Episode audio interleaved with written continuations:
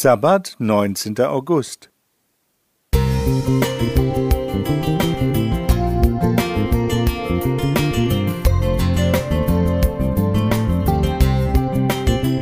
Ein kleiner Lichtblick für den Tag.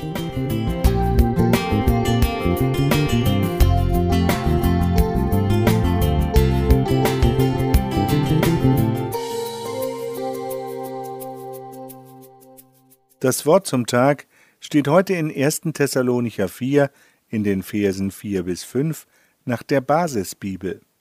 Brüder und Schwestern, ihr lebt nicht in der Finsternis, deshalb wird euch der Tag des Herrn nicht überraschen wie ein Dieb.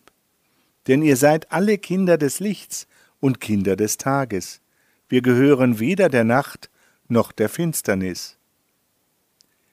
Ich bin in einem christlichen Umfeld aufgewachsen, in dem das Thema Wiederkunft Jesu recht weit oben auf der Glaubensliste stand. Politische Ereignisse wie die Kuba-Krise und der Mauerbau in Berlin wurden von Gläubigen als dementsprechende Vorzeichen verstanden. Dadurch verfestigte sich bei mir der Eindruck, das Ereignis liege in gar nicht so weiter Ferne. Doch ich kann mich nicht erinnern, mich darauf gefreut zu haben. Ab und an machte sich sogar eine gewisse Traurigkeit breit, denn dann würde das Fußballspielen und andere Dinge, die mir Freude machten, nicht mehr stattfinden.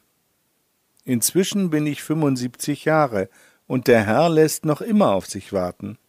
Doch im Hinblick auf die Covid-19-Pandemie, den fortschreitenden Klimawandel und weitere bedrohliche Entwicklungen spielt das bald nun wieder eine größere Rolle. Wie soll ich damit umgehen? Das Bibelwort aus dem Brief an die Thessalonicher gibt mir die Antwort. Der Gedanke von Paulus regt mich erneut an, die Wiederkunft Jesu in biblischer Weise zu erwarten. Er nimmt mich von der Zeitschiene. Was auch immer um mich geschieht, ich darf gelassen bleiben. Wenn der Herr morgen kommt, dann wäre das wunderbar. Kommt er erst in 31 Jahren, dann beeinträchtigt das mein Warten nicht. Nach Paulus bin ich ein Kind Gottes und habe mit der Finsternis nichts zu tun. Weil ich zum Licht, sprich zu Jesus gehöre, kann mich der Tag des Herrn nicht wie ein Dieb überraschen.